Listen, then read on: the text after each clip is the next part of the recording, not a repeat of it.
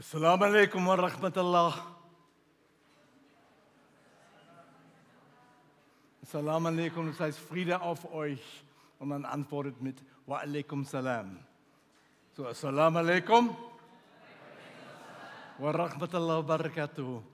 Und so begrüßt man sich im Nahen Osten, wo ich und meine Frau mit fünf Kindern die letzten 31 Jahre verbracht haben, im Sinne von in der Aufgabe von theologischer Ausbildung und Leidenschaftsausschulung durch die gesamte arabische Welt in einem dezentralen theologischen Programm. Auch daher stehe ich nicht von ungefähr in solcher Kleidung vor euch.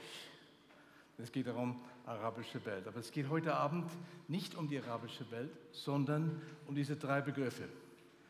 Lost, heute Nachmittag, heute Abend, found und morgen früh, loved. Warum man es auf Englisch macht, weiß ich auch nicht. Vielleicht damit wir besser verstehen. Aber wir haben heute Morgen, äh, heute Nachmittag beziehungsweise von Johannes über Lost gehört und einiges verstanden. Gerade bei diesem Minister, Finanzminister von Äthiopien, der auf der Suche war und durch Lesen des Wortes Gottes und mit der Hilfe von Philippus Christus gefunden hat. Er war lost. Er wurde gefunden. Aber heute Abend möchte ich ganz, ganz bewusst diesen Brennpunkt etwas umdrehen.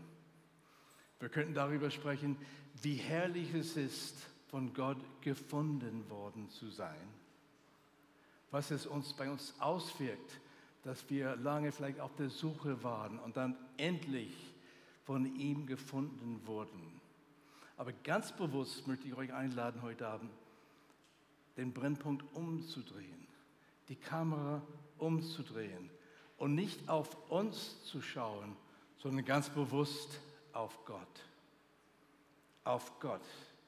Nicht auf uns, die wir gefunden werden, sondern auf ihn, der uns findet. Und wie geht es ihm dabei?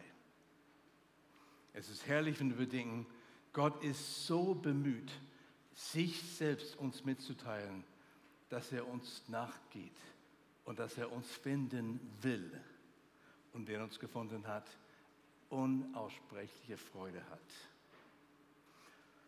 Fangen wir gleich mit einem kurzen Lied an. Amazing Grace.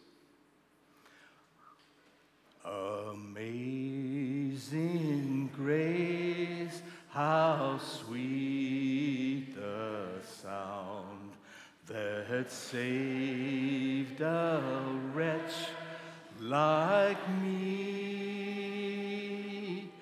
I once was lost, but now I'm found. Was blind, but now I see. Sehr schön gesungen. Sehr schön. Dankeschön. Es geht um Gott. Es geht nicht allein um uns. Er ist derjenige, der laut Matthäus 19, Matthäus 19, Matthäus 19, Matthäus 19 gesagt hat, der Sohn des Menschen ist gekommen, um zu suchen und zu retten, was verloren ist. Das heißt, es war Gott, der die Initiative ergriffen hat. Es war Gott, der gesandt hat. Und senden auf Latein heißt Missio. Und der Grundbegriff von Mission ist senden. Wir sind Mission, wir sind in Missionsdienst, wir alle, weil wir einen missionarischen Gott haben, der liebt und der sendet. Und wir wollen uns etwas diesen Gott vor Augen führen heute Abend. Er ist gekommen, das Verlorene zu suchen. Und es ist ihm wichtig. Jesus hat mehrmals von diesem, Gefund, von diesem Finden gesprochen. Es war ein Hauptthema bei ihm. Und immer wieder hat er in Gleichnissen, in Geschichten erzählt, damit wir es begreifen. Hauptsächlich zwei Kapitel. Matthäus 13 und später Lukas 15. Darum ein Gleichnis in einem Satz allein, nur in einem Bibelvers. Warum? Wiederum gleicht das Reich der Himmel einem verborgenen Schatz im Acker, den ein Mensch fand und verbarg. Und vor Freude, vor Freude darüber ging er hin und verkauft alles und kauft jenen Acker. Ihr habt vielleicht schon mal mehrmals von diesem Vers gehört, dass wir alles dran geben sollten, um das Reich Gottes irgendwie zu erkaufen, zu erwerben. Oder spricht nicht Jesus hier vielmehr von Gott? Gott, dass Gott derjenige ist, der diesen Schatz gefunden hat und den er so wertgeschätzt hat, dass er hinging und alles verkaufte, damit er vor lauter Freude diesen Schatz kauft. So hat Gott uns geliebt, dass er alles dran gab, sein wertvolles Jesus Christus, damit er uns für sich selbst kauft. Und wiederum wohlgemerkt, Freude vor Freude, nicht Verbissenheit, nicht aus Zwang, nicht aus Pflicht heraus, sondern vor Freude ging er hin und hat alles dran gegeben. Nochmal, drei Gleichnisse in einem Kapitel, Lukas 15. Lukas 15, nochmal drei Gleichnisse. Schaf, Münze und Sohn. Lukas 15 lesen wir, welcher Mensch unter euch, der 100 Schafe hat und eines von ihnen verliert, lässt nicht die 99 in der Wildnis und geht dem Verlorenen nach, bis er es findet. Das haben wir heute Abend oder heute Nachmittag gesehen. Alles dran gesetzt, um ein Schaf zu gewinnen. Und in dem Augenblick waren nicht die 99 ausschlaggebend, sondern das eine verlorene Schaf. Und dann nachher, danke mein Schaf, ja, und nachher, als er den Schaf entdeckt hat, hat er seine Freunde gerufen und gesagt, wenn er es gefunden hat, nimmt er es auf seine Schulter mit Freuden. Er freut sich vom Herzen und wenn er nach Hause kommt, ruft er die Freunde und Nachbarn zusammen und spricht zu ihnen, freut euch mit mir, denn ich habe mein Schaf gefunden, das verloren war. Was möchte ich betonen? Freude, Freude, die mitgeteilt wurde. Nun spricht, Gott, spricht Jesus hier von uns als die Finder oder von Gott. Gott, der bereit ist, die 99 zu verlassen, um den einen, das eine Schaf zu finden. Und dann freut, euch, freut sich und lädt seine Freunde an zur Freude. Vielleicht habt ihr gemerkt, Grundton von heute Abend ist Freude vom Herzen, echte, bleibende, heraussprießende Freude.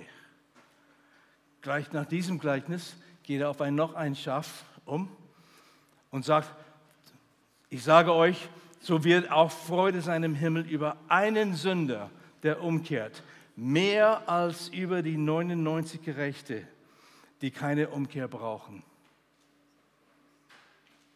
Freude im Himmel. Warum?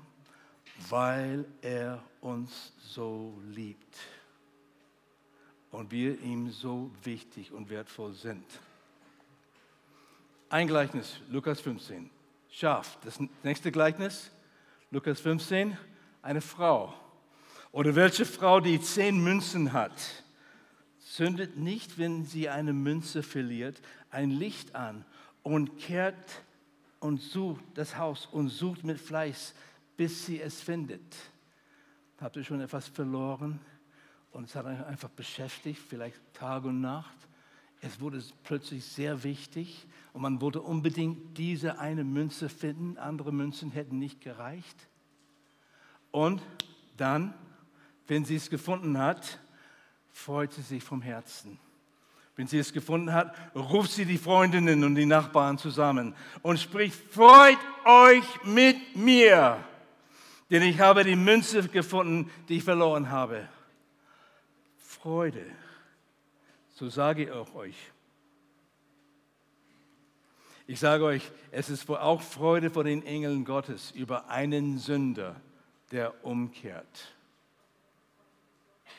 Schaf verloren, gefunden. Ergebnis Freude. Münze verloren, gefunden. Ergebnis Freude. Freude bei Gott und im Herzen Gottes.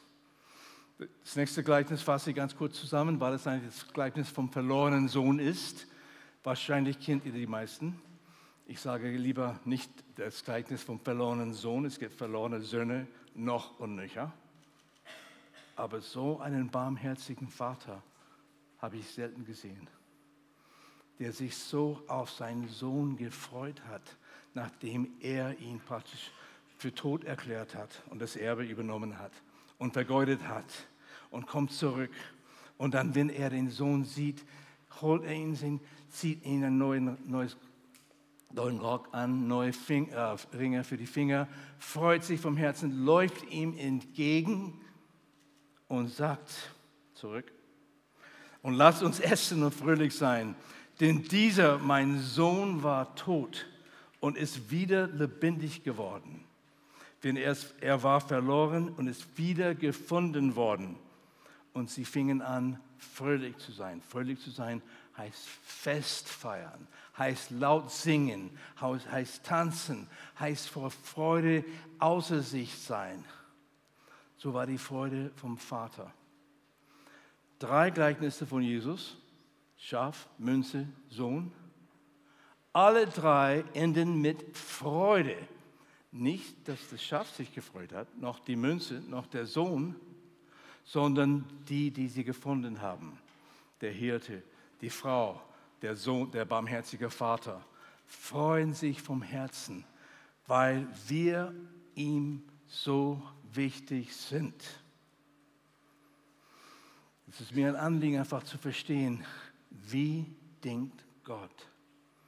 Und ich staune immer wieder darüber, besonders gerade im Jesaja-Buch, wie Gott verstanden werden will, wie er sich verständlich machen will, wie er mitteilen will, wie er denkt, wie er tickt, was ihm wichtig ist.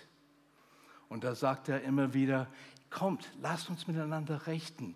Schau, entscheidet euch selbst, was würdet ihr in dem Fall tun und so weiter.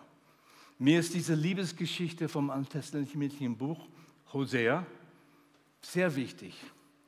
Hosea hatte eine Frau genommen, hat sie geliebt, hat ihr Gutes getan, schöne Kleidung, lieb behandelt und so weiter.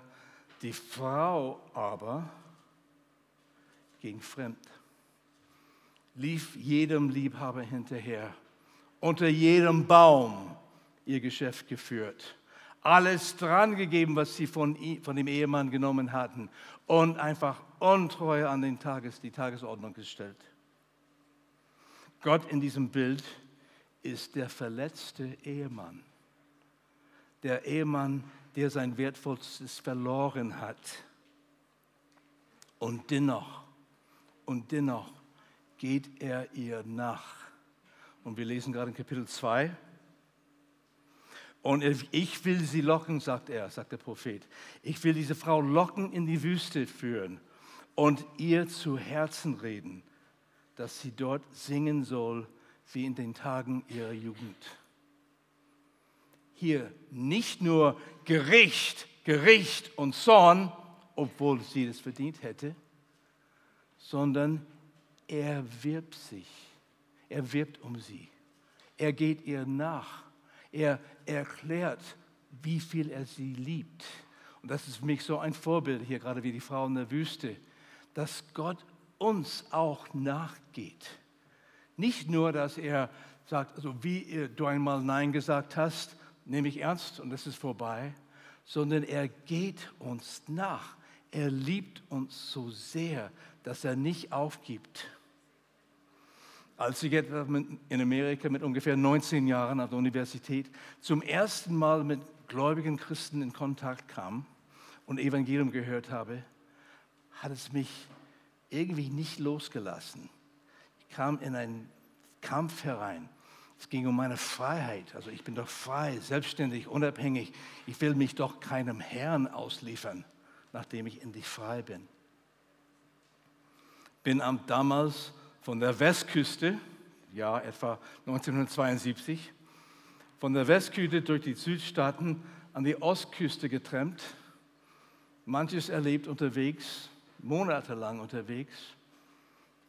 Und soweit ich mich jetzt nach vielen Jahren zurücksinnen kann, merkwürdigerweise irgendwie jeden Tag beim Trampen wurde ich von einem gläubigen Christen mitgenommen.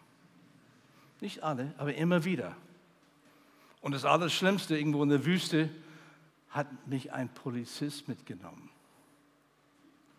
Damals haben wir gesagt, Pig, in Uniform. Und ich bin kaum in sein Auto eingestiegen, aber in der Wüste hatten wir die große Wahl. Eingestiegen, haben mit ihm über Christentum gestritten. Ich hielt mich für einen überzeugten Atheisten. Und er war freundlich und nett und lieb und ging auf meine Fragen ein. Landete zum Schluss in den Südstaaten irgendwo im Gefängnis. Und in diesem Gefängnis war ein Gläubiger, der den Kaffee und die Mahlzeiten aus, ausgeteilt hat. Er hat die Nacht mit mir verbracht und auf meine Fragen eingegangen. Gott ging mir nach. Und wenn ich heute noch für so viele Menschen bete, ob eigene Freunde, eigene Geschwister, eigene Kinder, Muslime wie auch westliche Christen, bete ich, Herr, geh ihnen einfach nach. Ich weiß nicht, wie du es tun könntest. Ob durch gute Umstände, durch tragödische Umstände, was es immer braucht. Gib nicht auf, spricht sie an, genau wie hier diese Wüste, diese Frau in der Wüste, dem der Herr, den der Hosea nachgeht und anspricht. Er will sie gewinnen. Er will zu ihrem Herzen sprechen. Er will wie ein junger Mann, der auf Hochzeitsreise geht, der auf Hoch äh, Brautsuche geht, eine Frau finden. Und das schönste Bild, der Mann, der alles dran gibt, um diese Frau für sich zu gewinnen, ohne Zwang, in aller Respekt ihrer Freiheit, aber er erklärt sich selbst ihr, dass sie, ihn versteht. Er hört aufmerksam zu, was sie denkt. Er nimmt Zeit, er gibt sich Mühe, er lässt sich was kosten, er macht ihr den Hof, wie man früher gesagt hat weil er sie liebt. Und ich weiß, es ist sicher kein Thema, an das ihr vielleicht denkt. Niemand denkt an heiraten. Kein junger Mann hier möchte eine junge Frau finden. Keine Frau möchte von dem jungen Mann gefunden werden. Ich weiß, das ist überflüssig. Aber Gott geht uns so nach wie dieser Bräutigam, der seine Braut sucht.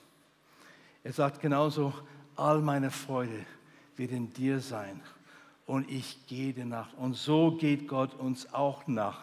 Er nennt sich nämlich Bräutigam in Jesaja. So wie ein Bräutigam an seine, sich an seiner Braut freut, so wird dein Gott sich an dir freuen. Wer möchte so ein Urteil über sein Leben hören? Nicht, weil wir gut sind, nicht, weil wir es wert sind, nicht, weil wir es verdient haben, sondern weil Gott uns so liebt, wird er sich über uns freuen. So freut sich auch Gott über jeden hier heute Abend, der von ihm gefunden worden ist. Und falls das noch nicht der Fall ist, setzt alles dran, dich finden zu lassen. Suche ihn, er sucht dich schon lange. Er sagt zum Schluss, der Herr, dein Gott, ist in deiner Mitte ein Held, der rettet. Er wird sich über dich freuen mit Wonne und er wird still sein in seiner Liebe. Er wird über dich jubelnd frohlocken. Wie viele Synonyme finden wir für Freude, für Frohlocken, für Freude? So ist die Liebe Gottes und das ist unsere Botschaft. Und unsere Mission besteht darin, dass wir einem missionarischen Gott dienen, der Menschen nachgeht, der so liebt, dass er gesandt hat. Du und ich. Johannes 3:16. Also hat Gott dich und mich geliebt, dass er seinen Sohn sandte und opferte, damit jeder, der an ihn glaubt, nicht verloren geht, sondern ewiges Leben hat. Nächsten Vers. Er ist nicht gekommen, um die Welt zu richten, sondern um die Welt zu retten. Und das ist die Liebe Gottes. Das Wichtigste, was Gott am Herzen hat, ist die Errettung von verlorenen Menschen. So singen wir noch einmal. Bitte stehen wir dazu auf. Und singen wir mehrstimmig. Amazing grace, how sweet the sound that saved a wretch like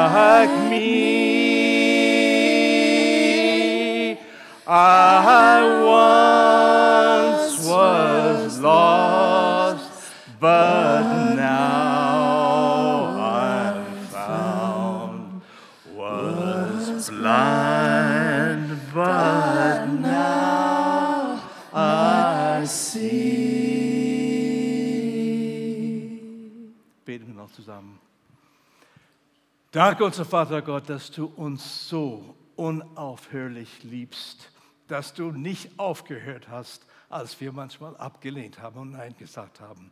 Danke, dass du uns so liebst, dass du uns nachgegangen bist, dass du uns gesucht hast, dass du Christus gesandt hast, um das Verlorene zu suchen und zu retten.